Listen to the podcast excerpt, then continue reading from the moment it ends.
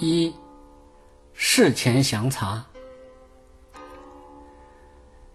具有智慧的仁者，在对一切事物进行取舍时，最初肯定会做详细观察的；而平庸无知的愚者，或表面聪颖，实际却忘乎所以的狂妄者，大多是反其道而行之。他们经常会无缘无故的遭受一些灾殃障缘，乃至命丧黄泉。其原因到底是什么呢？其实，就是对任何大小事物不进行智慧观察，从而对身体语言未加管束，以鲁莽行事，最终。必将导致造下自己无法接受的恶果。原许衡在年少的时候，正值兵荒马乱。一次，几个人于酷暑天结伴路过河阳，见道旁有棵梨树，于是大家争着采摘梨子解暑止渴。此时，唯独许衡自己坐在树下。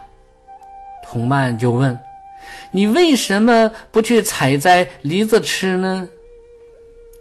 他说：“这些梨子不是属于我的，所以不可随意采摘。”同伴马上就说：“现在是人亡事乱的年代。”这些梨子应该是没有主人的呀。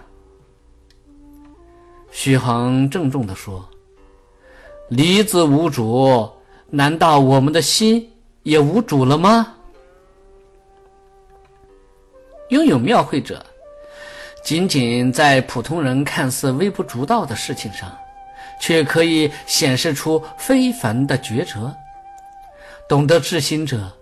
通过智慧观察，更能展现比黄金还要纯洁珍贵的品德。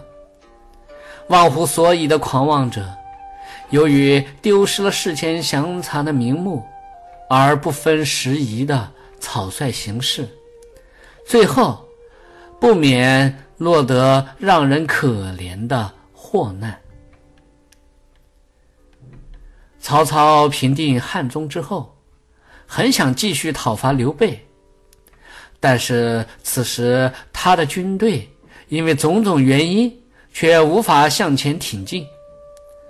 正在将士猜测是该守还是该战时，一日，曹操突然传出鸡肋的口令，众将士个个不知曹操有何所指。这时。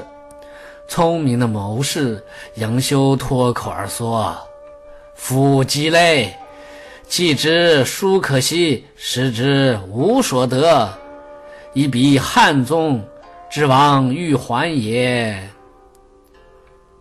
说完，私下里告诉士兵整理装备，准备回家。虽然杨修聪颖，表面上他是了解了曹操的意图。但是，他并没有了解曹操的心。确实不久，曹操便下令班师。不过，在此之前，他的命就这样丢在自己的自作聪明上了。平时，我们都在面临着各种各样的事物，尤其是心灵方面的善恶、是非、伦理道德等取舍。